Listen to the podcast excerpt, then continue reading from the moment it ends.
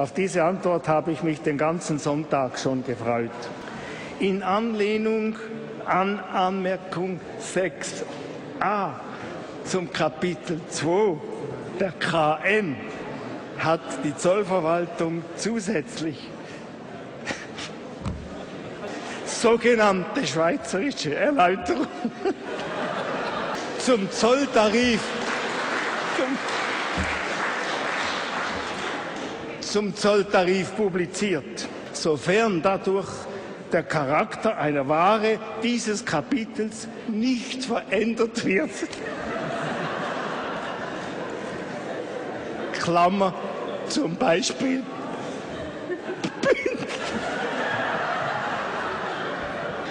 zum Beispiel Bündnerfleisch. Herr Nationalrat, ich bitte Sie um Verzeihung, wenn ich zwischendrin äh, einfach nicht, nicht verstanden habe, was ich Ihnen vorlas. Ich traue es mich fast nicht zu sagen, Herr Bundesrat, aber Herr Grau hat noch eine gepfefferte Zusatzfrage. Wait. The creative adult is the child who has survived. Wait. The most powerful element in advertising is the truth. The best way to predict the future is to create it. In our factory, we make lipstick. In our advertising, we sell hope.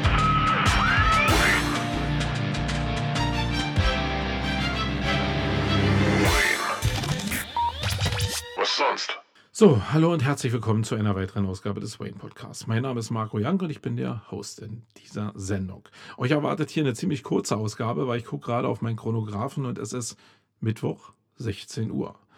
Ähm, das heißt, ich bin sehr, sehr spät dran, wieder ins Studio zu springen und ich habe auch nicht so richtig was vorbereitet. Eingeweihte werden wissen, dass das daran liegt, dass ich die SEO Campix und die Contentix in der letzten Woche ja irgendwie ein bisschen betreut habe und veranstaltet habe. Und da ist leider in der letzten Woche keine Zeit gewesen und in dieser Woche ist so viel liegen geblieben, dass ich jetzt auch wenig Zeit hatte.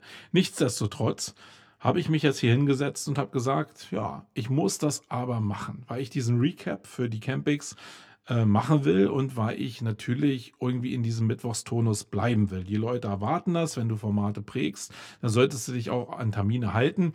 Und Ausnahmen sind zwar möglich, aber dann musst du richtig gute Gründe haben. Ich glaube, in der letzten Woche hatte ich gute Gründe, weil sehr viele Leute von denen, die hier zuhören, auch auf der Campix waren.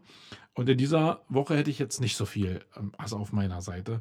Deswegen habe ich mich einfach hingesetzt und will mit euch so ein bisschen die Campings-Revue passieren lassen, will aber auch ein bisschen was zum Core-Update sagen. Das beschäftigt mich natürlich selbst auch und ich habe mit sehr vielen Leuten auf der Campix gesprochen und mache mir so meine eigenen Gedanken dazu und die will ich mit euch mal einfach reflektieren. Ich verzichte heute in dieser Ausgabe auf Intros, auf Breaks etc. pp. Wir ziehen hier knallhart durch, gab sowieso aus der letzten Sendung nicht so richtig was und das Thema Said, äh, das ähm, werde ich jetzt einfach mal abhaken. Wer das Interview, äh, Interview von der SEO Campix hören will, äh, was ich mit United vorgeführt habe, äh, was ich sehr spannend fand, was in Teilen aber übersteuert ist leider.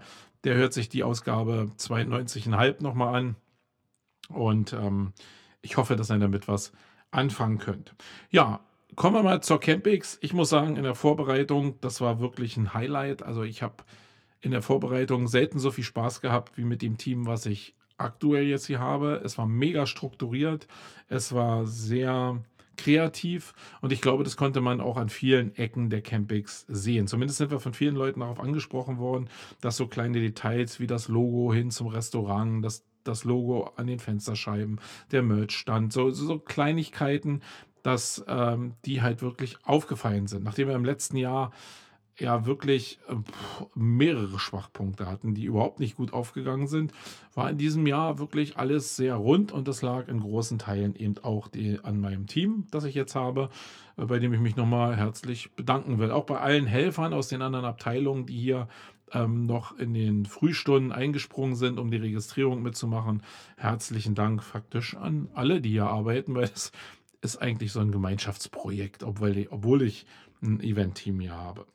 Ähm, ja, und was ich eben gerade gesagt habe, ist so, eigentlich geht es um Feinheiten.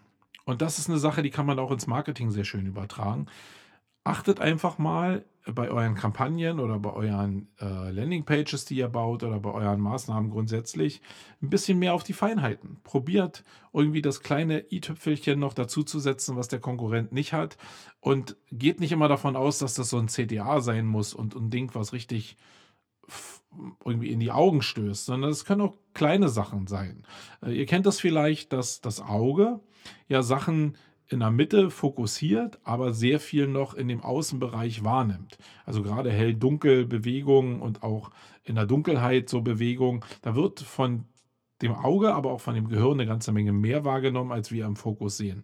Und dieses Mehrwahrnehmen, das sind so diese Kleinigkeiten, die auf Seiten eben auch wichtig sein können und die genau dieses Quäntchen sein können zu, ha, da habe ich Vertrauen oder habe ich nicht Vertrauen. Das muss ja nicht immer ein Trust-Logo ähm, sein, sondern das kann auch wirklich so eine andere Kleinigkeit sein, indem ich einfach einen Kopf von dem Sachbearbeiter reinstelle. Das ist ja so mittlerweile schon Standard, aber auch vielleicht irgendwo kleine Herzchen mit in die Logos setze, wenn, gerade wenn die, wenn die Zielgruppe Frauen sind, dann äh, lohnt sich das in jedem Fall. Also achtet ein bisschen aufs Detail und probiert ein bisschen emotional zu arbeiten. Apropos emotional, wir haben ja in der Einleitung auch gehört, wie schön Emotionalität äh, äh, funktioniert. Ich habe zumindest herzhaft gelacht. Ich weiß nicht, wie es bei euch ist. Das ist eine Aufnahme gewesen aus dem österreichischen Parlament. Und da ist es ja so, dass Reden bestimmt zu bestimmten Anfragen einfach von anderen Behörden vorbereitet werden. Und ähm, ja, die, bei dem Vortrag halt nichts zu verstehen, ist, glaube ich, die Regel. Aber dann einen Lachflash zu bekommen und die menschliche, seine menschliche Seite zu zeigen und mit zu, eben auch zu teilen mit den Leuten, äh, dass ich nichts davon verstanden habe, was ich da eigentlich vorgelesen habe, weil so viel Klammervermerke äh, im Bünderfleisch drin sind. Das finde ich smart. Und das sollte man jetzt nicht, man sollte jetzt nicht zur allgemeinen Lachnummer werden, aber man sollte schon gucken, dass man mit dieser Emotionalität in irgendeiner Form in Nuancen arbeitet, weil das echte Sympathiepunkte sind, die da entstehen. Und wenn du insgesamt sehr steril unterwegs bist und dann einfach mal so ein Highlight äh, wie ein Making-of oder ähm, Behind the Scenes irgendwie dazwischen schneidest, wo gerade so Versprecher etc. pp. Sind, drin, drin sind, dann macht es dich einfach ein bisschen menschlicher. Okay, dann kommen wir mal zu der Camping selber. Ich will jetzt euch nicht sagen, was in den Sessions los war. Ehrlich gesagt, ich war gar nicht drin in den Sessions. Ähm, bis auf, den, auf die zwei Sessions, die ich selber gemacht habe. Da komme ich aber gleich nochmal zu. Erstmal ein paar grundsätzliche Probleme. Ähm, ich glaube, über das Hotel müssen wir nicht mehr so richtig reden. Da ist ein Teil mit bei, der nervt mich auch schon seit Jahren und das ist nicht das Hotel selber, sondern das ist in, in vielen Teilen das Personal. Ähm, was mich aber, ähm, was ich aber cool finde eigentlich, was viele andere nicht so cool finden, ist der, der dieses Abgerockte von dem, von dem Hotel. Und das finde ich, ja, viele haben mir das aufs Brot geschmiert und das ist ja ganz schön abgerockt, das ist ganz schön abgerockt. Also wenn man in New York irgendwie im Hilton war und 500 Euro oder 500 Dollar für einen, für einen normalen Raum bezahlt hat, der noch sehr viel abgerockter ist, der hat ein völlig anderes Level, was er irgendwie in seinem Kopf wieder gerade ziehen muss. Und Natürlich ist es ein bisschen in die Jahre gekommen, keine Frage, aber das passt eigentlich zu diesem Flair von Schullandheim, was wir da so pflegen und was mir jeder auch so reflektiert hat. Das heißt, wenn es jetzt ein super Hochglanzhotel wäre für teures Geld, würde das eigentlich gar nicht zu dem Charme von der Veranstaltung passen. Deswegen Service und bestimmte andere Nebenleistungen, ja, also da sind wir jedes Jahr dran am Drehen. Ähm, ja, mal gucken, was dabei rauskommt. Aber das Hotel selber, muss ich sagen, so abgelegen äh, in der Walachei, äh, direkt am See. Ich glaube, bessere Locations gibt es für, für das, was wir da machen. Ähm, ja, äh, zumindest in Berlin nicht. Wir haben uns ja schon eine ganze Menge angeguckt. Ja, dann äh, zum Thema WLAN, das wurde natürlich auch reflektiert. Wir hatten ja über 60 Prozent, glaube ich, neue Leute, die dabei waren. Zumindest ist bei der Begrüßung äh, sind ungefähr 60 Prozent der Hände hochgegangen, als ich gefragt habe, wer das erste Mal da ist. Und bei denen war es natürlich noch nicht so gewohnt, dass wir gar kein WLAN haben. Ähm, jetzt ist das nicht Schikane. Das haben wir auch äh, bei der Info gesagt, dass wir jetzt da auf Verleih und Verderb äh, sparen wollen an WLAN, sondern es ist einfach so, dass die Anbindung von dem Hotel sehr, sehr schwach ist. Wir hatten in den ersten Jahren 6 Mbit gehabt, wir hatten, haben jetzt 100 Mbit, damit kriegen wir jetzt ein WLAN für die Speaker hin, das hat ganz gut geklappt, aber wir kriegen es eben bei Weitem nicht für 600 Leute hin. Und ähm, die Angebote, die wir bislang bekommen haben für WLAN, um dieses Hotel zu bespielen, liegt so zwischen 15.000 und 20.000 Euro. Und das ist einfach in der Kosten-Nutzen-Rechnung zu viel Geld, zumindest für mich. Ähm, ich sehe da keinen Sinn drin, irgendwie so viel Geld auszugeben und vielleicht die Preise dementsprechend zu erhöhen, um WLAN anzubieten. Gerade weil ich ja mir auch immer auf die Fahne geschrieben habe, dass ich ein Kommunikationsevent machen will. Und jetzt gibt es sicherlich den Anspruch von, ah, ich muss aber wenigstens mal meine E-Mail checken können, um zu wissen, was so allgemein im Geschäft los ist. Ja, verstehe ich. Und wir haben auch ein bisschen probiert gegenzusteuern am zweiten Tag. Wir haben früher mal so eine Arbeitsinsel gehabt, wo wir LAN-Ports verlegt haben.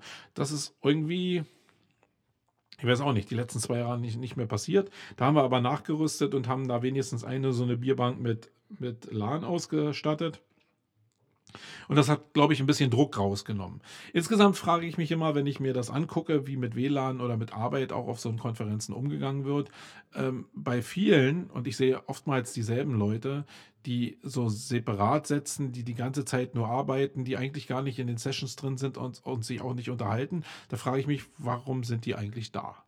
Warum gibt man so viel Geld aus mit Reisekosten und Ticketkosten, um sich dann in der Ecke zu setzen und zu arbeiten? Da, dann muss ich doch nicht dahin fahren. Das ist doch wirklich vergeudet. Und die große Chance liegt doch eigentlich darin, sich mit Menschen zu vernetzen und Wissen zu transferieren. Und dazu brauche ich in erster Linie relativ wenig WLAN.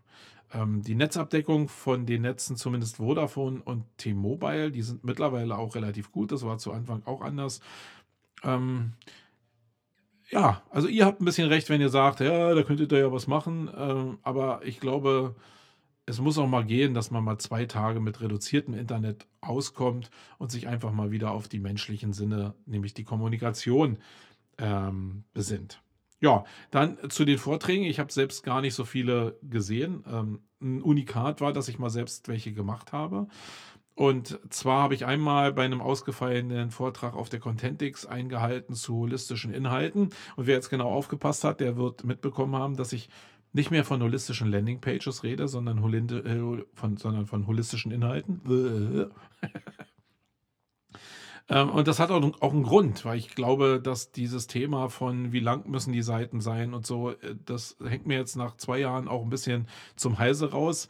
Wer es gerafft hat, der macht es so. Ich glaube immer noch, dass das eine Riesenwaffe ist in dem Universum der Suchmaschinenoptimierung zurzeit. Und es gibt ja auch sehr viele Cases da draußen, die das auch belegen. Ähm, wer aber nicht zuhören will, der hört einfach nicht zu und dann ist auch okay. Dann werden wir weiter nur Ads schalten und dann passt das auch. Ähm, dazu habe ich äh, einen Vortrag gemacht, aber nicht ähm, zu den Landingpages, sondern zu, äh, zu, dem Zusammenhang von Text, Bild und Video. Das habe ich einfach aus der Hüfte rausgemacht. Und das hat mir aber auch so gezeigt, und das meine ich jetzt überhaupt nicht ketzerisch, dass das, was ich da erzählt habe, halt schon für viele, die da waren, zumindest bei der Contentix, sehr, sehr fortgeschritten war. Und da habe ich immer meine Schwierigkeiten dabei, zu gucken, ja, wie weit bin ich denn jetzt weg von dem, was die eigentlich so an Wissensstand haben? Und ich habe es hinterher eben gemerkt, dass mir ein paar äh, Teilnehmer in meiner Session Fragen gestellt haben, gerade zu den Grafiken. Also ist ein, eine Sache, die ich ja auf dem SEO Day auch schon mal erzählt habe, ist die Reduktion von Grafiken, um Google eine bessere Bildkomprimierung vorzugaukeln, also eine höhere Pixelzahl mit wenig Datenvolumen. Das sieht ja aus wie ein Leckerli. Und da habe ich auch schon auf dem SEO Day ähm, gesagt, dass eine Reduktion von JPEG-Bildern auf Null mit der entsprechenden Skalierung danach ähm, ganz gut funktioniert. Und da ist mir schon auf dem SEO Day auch, und das ist jetzt bei der SEO Campix auch so gewesen, äh, bei der Contentix auch so gewesen, die Frage gestellt worden, dass die Bilder ja weg sind, wenn äh, JPEG auf Null reduziert wird. Und ja, das ist gar nicht böse, sondern das ist einfach so der Wissensstand von den Leuten. Und ich muss da ein bisschen aufpassen. Ich denke gar also ich muss da nicht mehr aufpassen, weil ich kann es gar nicht, also es geht gar nicht so in meinen Kopf rein, weil das für mich sind die Sachen klar. Und ich weiß nicht, wie es bei euch ist. Sachen, die ihr könnt, die sind klar. Und das dann runterzubrechen für Leute, die noch nie was mit Bildkomprimierung zu tun hatten, das fällt mir persönlich ziemlich schwer. Aber durch eure Fragen weiß ich, dass ich darauf viel mehr achten sollte äh, und das erklären sollte. Und das werde ich in Zukunft auch machen. Aber es bedarf natürlich in vielen Bereichen euren Fragen. Und dann habe ich noch eine Session gemacht äh, beim, bei der SEO Campix und zwar am letzten Tag, am letzten Slot ähm, zum Thema wertebasierende Abrechnung in SEO-Agenturen. Und das war mh, vielleicht ein Schritt zu weit nach vorne. Ähm, ich habe da ziemlich die Hosen runtergelassen, weil ich wirklich in vielen Bereichen nicht genau weiß, äh, wie man es am besten abrechnet, so dass alle einen fairen Share davon haben.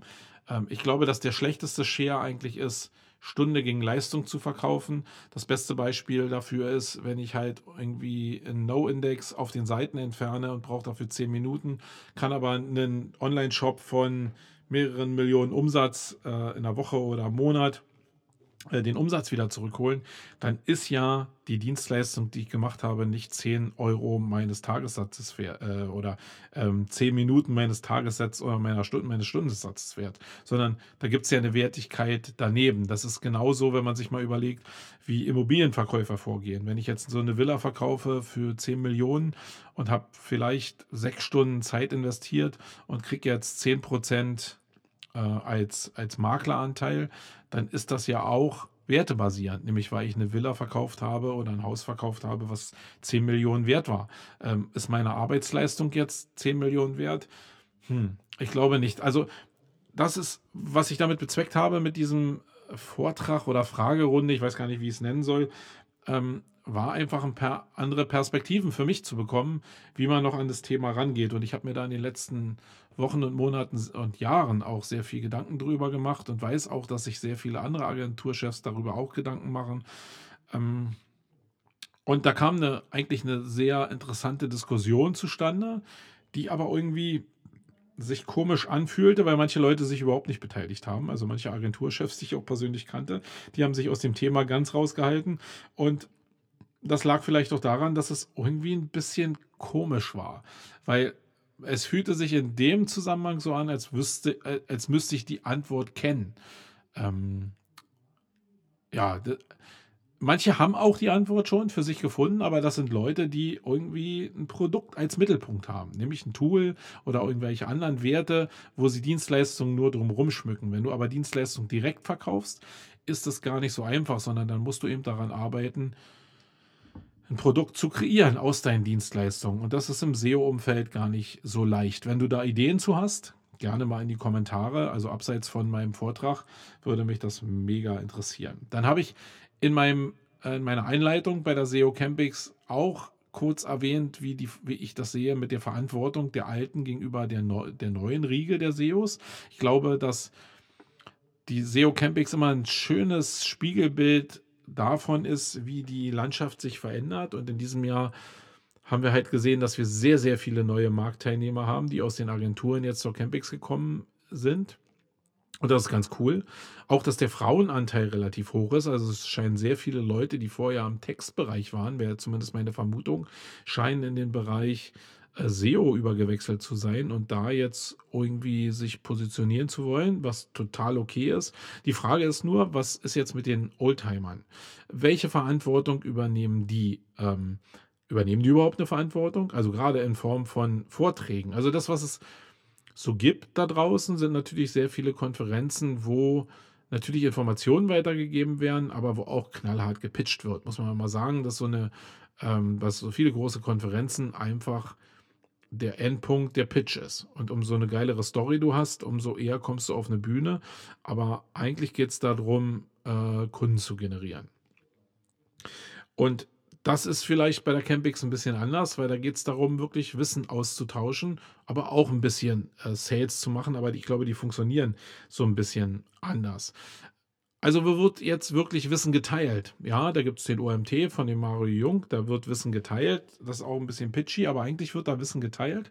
Äh, er gibt sich zumindest auch Mühe, sehr viele Formate aufzusetzen, die auch auf Kommunikation basieren und die jetzt wirklich den Know-how-Transfer ähm, äh, nach vorne bringen sollen. Aber sehr viele Leute, die ich kenne aus der Vergangenheit, ähm, sehr viele SEOs der ersten Stunde, die haben sich aus dem Thema Fortbildung völlig zurückgezogen. Oder machen es gegen Geld, was ja auch okay ist, oder machen es nur für die eigene Agentur. Aber es sind sehr, sehr wenige, die sich noch offen, also zumindest in dem, was ich sehe, offen engagieren für so Kommunikationsformate und damit auch zu allgemeiner Weiterbildung im Bereich SEO. Ähm, und das ist mir nun mal so aufgefallen. Es gibt ein paar positive Entwicklungen in dem Zusammenhang, zum Beispiel der Nedim, der dieses Jahr seit langem mal wieder auf der Campix war. Da war mir nicht wichtig, dass er einen Vortrag gehalten hat, irgendwie vor vielen Jahren schon, wo er gesagt hat, wie er zur ersten Million gekommen ist und damit eigentlich so diese schnell und hektisch reich Klientel äh, bedient hat, sondern da war mir eigentlich wichtig, dass er ein Know-how-Träger ist und dass er zur Campix kommt, weil er das Know-how eben auch an die jungen Menschen weitergeben kann, will, auch um vielleicht indirekt Sales zu machen, aber eigentlich um im Kern Wissens zu transferieren, weil wer soll es denn sonst machen? Äh, wir können doch nicht alles dem Erlhofer überlassen. ja, also das zu der Verantwortung äh, der Älteren. Könnt ihr gerne mal in die Kommentare auch schreiben, was ihr davon haltet, wie ihr das seht. Muss man das überhaupt transferieren, das Wissen? Gehört das eigentlich in Bezahlformate? Ähm, gehört das in so eine Formate wie die Campix, die SMX etc. pp? Keine Ahnung. Äh, könnt ihr ja mal unten reinschreiben. Dann ein weiterer Punkt war die Klassifizierung der Vorträge. Ich rede jetzt mal nicht über die Vorträge, die absolut eine Frechheit waren. Und das sind so Vorträge, wo die, wo die Speaker nach 20 Minuten rausgegangen sind und weg waren, keine Diskussion mehr zugelassen haben. Sowas ist mega respektlos dem Veranstalter gegenüber, aber auch den Teilnehmern gegenüber. Ähm, und äh, wenn jetzt hier einer zuhört, der sich angesprochen fühlt, wir haben eine Blacklist und da landen genau so eine Leute drauf, die uns irgendwie wissentlich verarschen. Da landen nicht Leute drauf, die mal was versuchen, die sich präsentieren wollen, die als Speaker anfangen wollen, die ihr Wissen teilen wollen und die noch unsicher sind in dem, wie sie vortragen. Darum geht es überhaupt gar nicht. Dafür ist die Campix genau die Plattform. Aber wenn ich mich vorbereite, dann kann ich nicht nach 20 Minuten fertig sein und dann einfach gehen und keine Diskussion zulassen. Ähm, das ist frech und das hatten wir leider im letzten Jahr auch. Und da sind wir auch nicht gefeit vor, wenn große Namen dahinter stehen. Im letzten Jahr äh, waren es zwei große Namen, die genauso sich äh, verhalten haben und die jetzt auch auf unserer Blacklist sind, weil das einfach eine Frechheit ist, muss ich sagen. Ähm, Themenüberschriften war noch ein Thema es ist immer ein Problem, glaube ich, und das werden wir auch nicht lösen können auf der Campix, dass die, dass die Überschriften manchmal eine andere Erwartungshaltung suggestieren, äh, als dann in dem Vortrag wirklich inhaltlich geleistet wird. Und wir haben hier in der Nachbesprechung bei uns äh, zusammengesessen und haben mal probiert zu ergründen, woran das liegen kann und sind zu der Erkenntnis gekommen, dass es vielleicht in großen Teilen daran liegen kann, dass eigentlich die Themen, wie sie jetzt Core Update, ähm, sich sehr schnell bewegen, aber die Speaker davon ausgehen, dass die Themen bei uns relativ fix sind und auch vielleicht schon gedruckt sind und nicht umgestoßen werden können, dass man auf dem alten Titel beruht, inhaltlich aber seine Slides so angepasst hat, dass es vielleicht sogar den ganzen Inhalt irgendwie in eine andere Richtung schubst und der Titel ist immer noch derselbe. Deswegen, liebe Leute, wenn ihr beim nächsten Mal irgendwas einreicht, wir sind da hochflexibel. Wenn ihr eure Sessions, äh, eure Slides anpasst und auch den Titel ändern wollt, dann schickt uns bitte die Veränderung. Das haben ja viele auch gemacht. Manche trauen sich vielleicht in der Richtung nicht und den Zahn will ich einfach ziehen, weil sonst ist da auch die falsche Erwartungshaltung da. Ja, sonst hatten wir sehr viele junge Leute da, muss ich sagen, sehr viele Frauen, habe ich schon gesagt. Das freut mich. Ich hoffe, dass das in den nächsten Jahren auch dazu führt, dass viele von den Frauen sich auch auf die Bühne trauen und eigene Vorträge machen ähm, und sich auch selbst so einschätzen können, dass sie auch wissen, in welchem Leistungsspektrum sie diese Vorträge machen. Und nochmal, es geht nicht darum, dass alles professional ist. Es geht darum, dass man vielleicht eher sagt, für wen ist das gemacht? Äh, ist das jetzt Beginner, aber Beginner für Inhouse?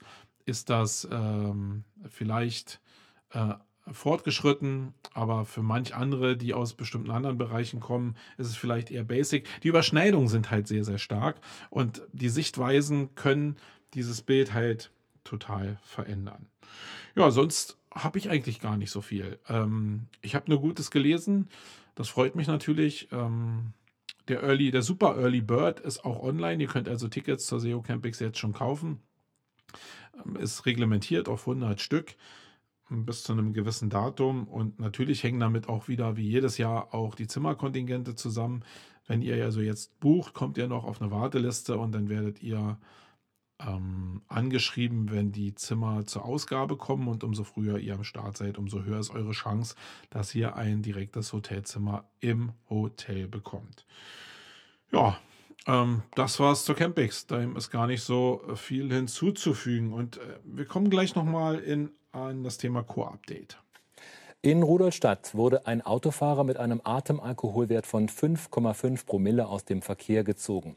Der 35-Jährige war durch seine Fahrweise aufgefallen. Der Polizei erklärte er, seine Frau sei gestürzt und er habe sie ins Krankenhaus fahren wollen. Der Mann musste sofort seinen Führerschein abgeben. Zwei Stunden später ging der, das Auto der Polizei dann erneut ins Netz. Diesmal saß die Frau mit über zwei Promille am Steuer. Auch sie verlor umgehend ihren Führerschein. Entschuldigung. Waldfest auf der, auf der Hohen Asch.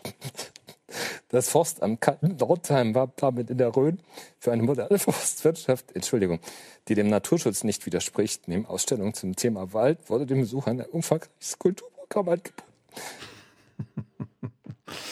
Okay, nach diesem kleinen Spaß kommen wir mal zum Core-Update. Ich glaube, auf den Fluren der Campix äh, wurde auch über nichts anderes gesprochen. Einen großen Verlierer gab es ja, nämlich den Martin Missfeld, der mit seinen Projekten richtig äh, unter die Räder gekommen ist. Und ich mache das hier jetzt auch nur öffentlich, weil er selbst öffentlich gemacht hat. Sonst würde ich das nicht machen. Es ist aber ein schönes Beispiel, wie auf Basis von einem Konstrukt über bestimmte identische Techniken ähm, irgendwas weggebrochen ist, um zu gucken, was ist denn da weggebrochen? Also bei vielen Seiten kann man ja in dem ganzen, in dem ganzen Füllhorn von Maßnahmen gar nicht mehr sehen, was jetzt vielleicht unter die Räder gekommen ist. Zumindest muss man viel tiefer und länger recherchieren, um zu gucken, wie der Algorithmus funktioniert hat. Bei Martin ist es vielleicht ergründbar, weil die Reaktion sehr, sehr stark war. Und zu Anfang hat er selbst gesagt, okay, Autorität könnte ein Thema sein. Also Autorität in Verbindung mit Entität, ihn als Ausprägung Autor im Endeffekt zu erfassen und ihm einen bestimmten Trust-Stempel draufzugeben. Ja, es sah so aus, weil sehr viele seiner Domains betroffen waren und er ja im Impressum als Autor steht, ich glaube sogar in den Artikeln als Autor steht. Und da hätte schon ein Zusammenhang sein können. Ich habe aber, nachdem mich der Olaf Kopp ja in den letzten Monaten immer mehr in Richtung Entitäten geprügelt hat und ähm, aber auch der ähm, nette ähm, Markus Tandler äh, das auch gemacht hat, äh, mich ein bisschen mit dem Thema Entitäten beschäftigt und muss sagen, ich glaube, dass Google da bei weitem nicht so weit ist, wie das zumindest auf der SEO-Com so dargestellt wurde. Ich glaube, das ist Zukunftsmusik, da wollen die sicherlich hin. Aber wenn ich nach Mario Fischer suche und da ein Skispringer rauskommt, dann neben dem Skispringer aber das Bild von, von unserem Mario Fischer äh, rauskommt, äh, dann ist irgendwas mit der Entitätenfindung auch in Richtung äh, Bildverbindung, äh, das stimmt alles noch nicht so richtig. Und in vielen Datensätzen verlässt sich ähm, Google einfach auch auf die Wikipedia und wir wissen ja alle, dass in der Wikipedia bestimmte Autoren nicht durchgelassen werden, weil sie auf Blacklists sitzen. Gerade äh, SEOs sitzen da sehr stark auf Blacklists. Auch ein Martin Missfeld steht auf einer Blacklist. Deswegen glaube ich an diese Entitätengeschichte noch nicht. Ich hätte vielleicht an die Blacklist geglaubt, dass diese Ableitung da ist in Richtung Trust. Und ich hätte vielleicht sogar daran geglaubt, dass es vielleicht auch an den Quality Ratern liegt. Also und das ist jetzt, mir ist durchaus bewusst, dass die Quality Rater nicht den Algorithmus machen und äh, jetzt manuell irgendwelche, äh, doch, sie machen den Algorithmus, aber nicht direkt, sondern indirekt.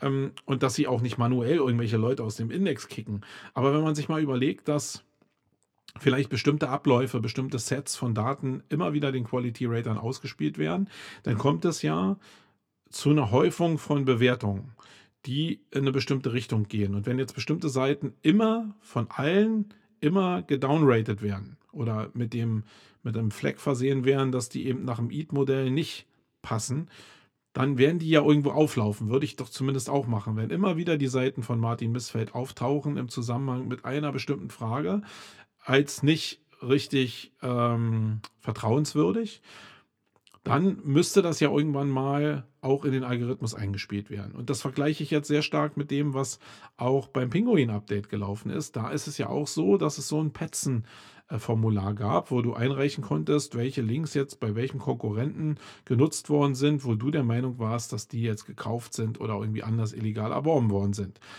Und da wird es ja auch nicht so gewesen sein, wenn ich jetzt irgendwie äh, B jetzt angeschissen habe und ähm, die irgendeine Domain genannt habe, dass dann gleich ein Penalty ausgesprochen worden ist.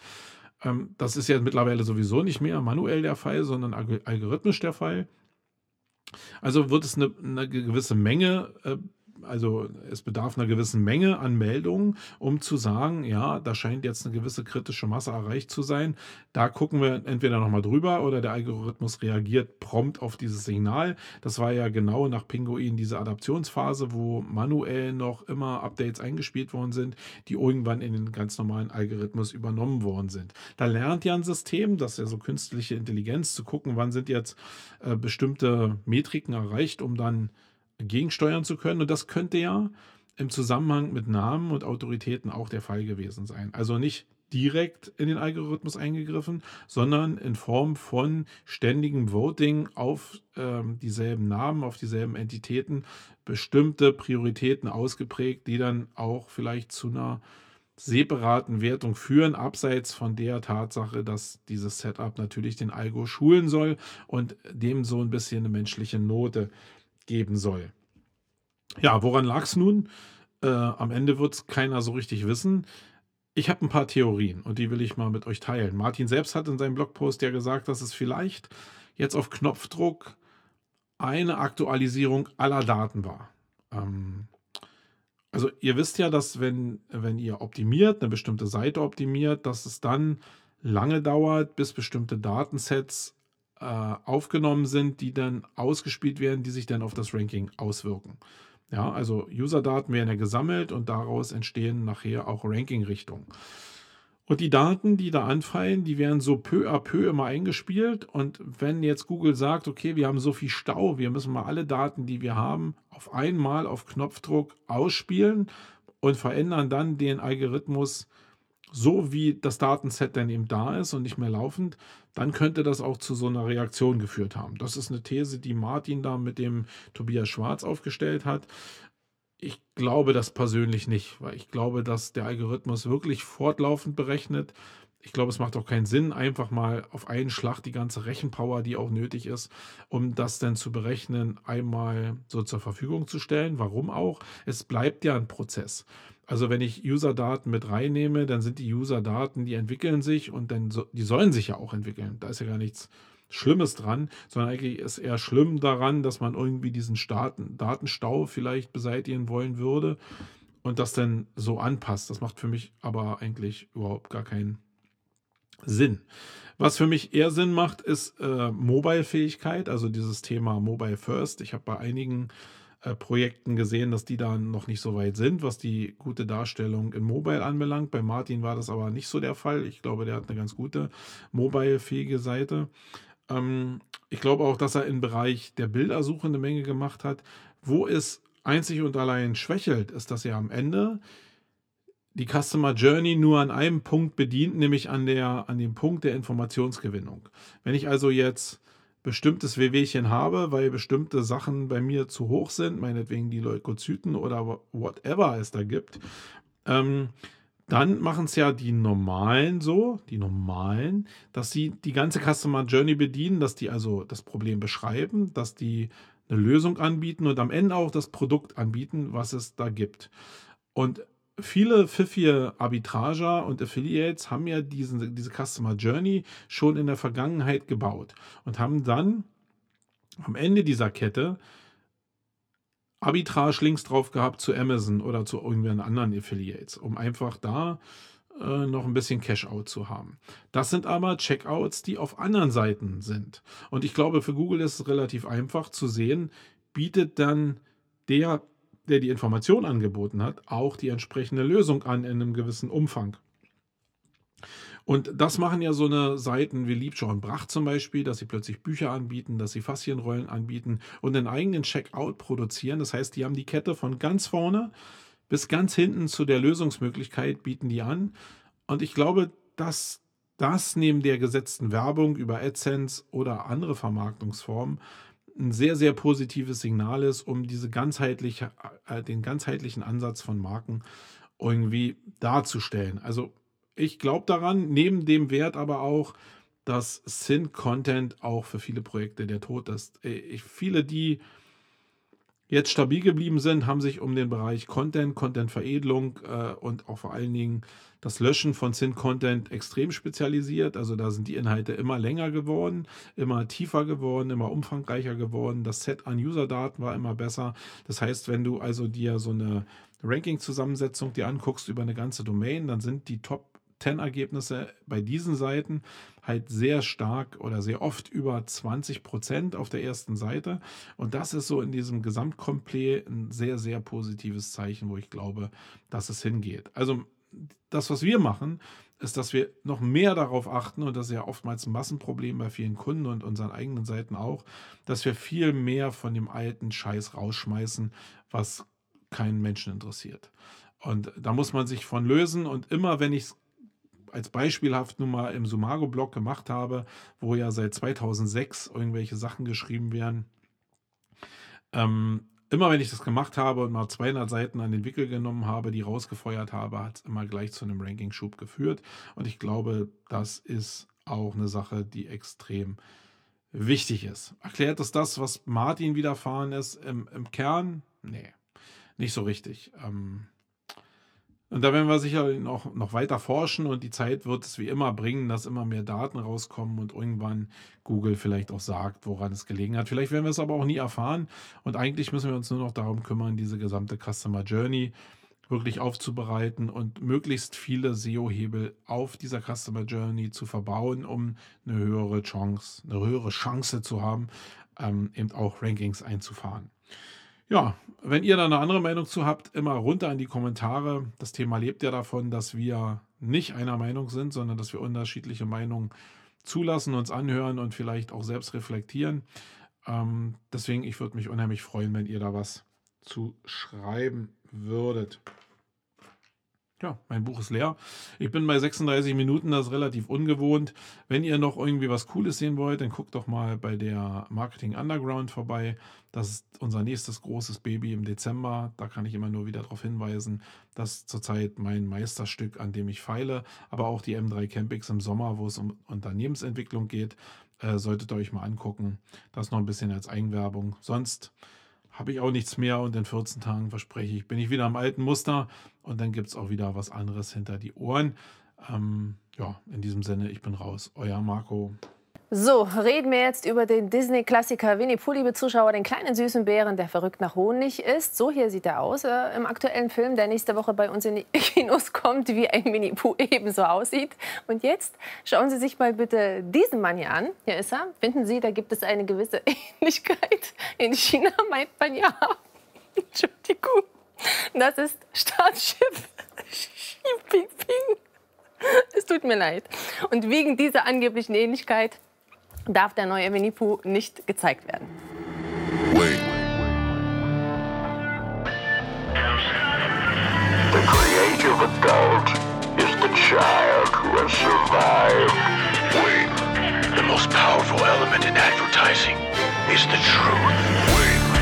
The best way to predict the future is to create it. Wait. In our factory, we make lipstick. In our advertising, we sell hope.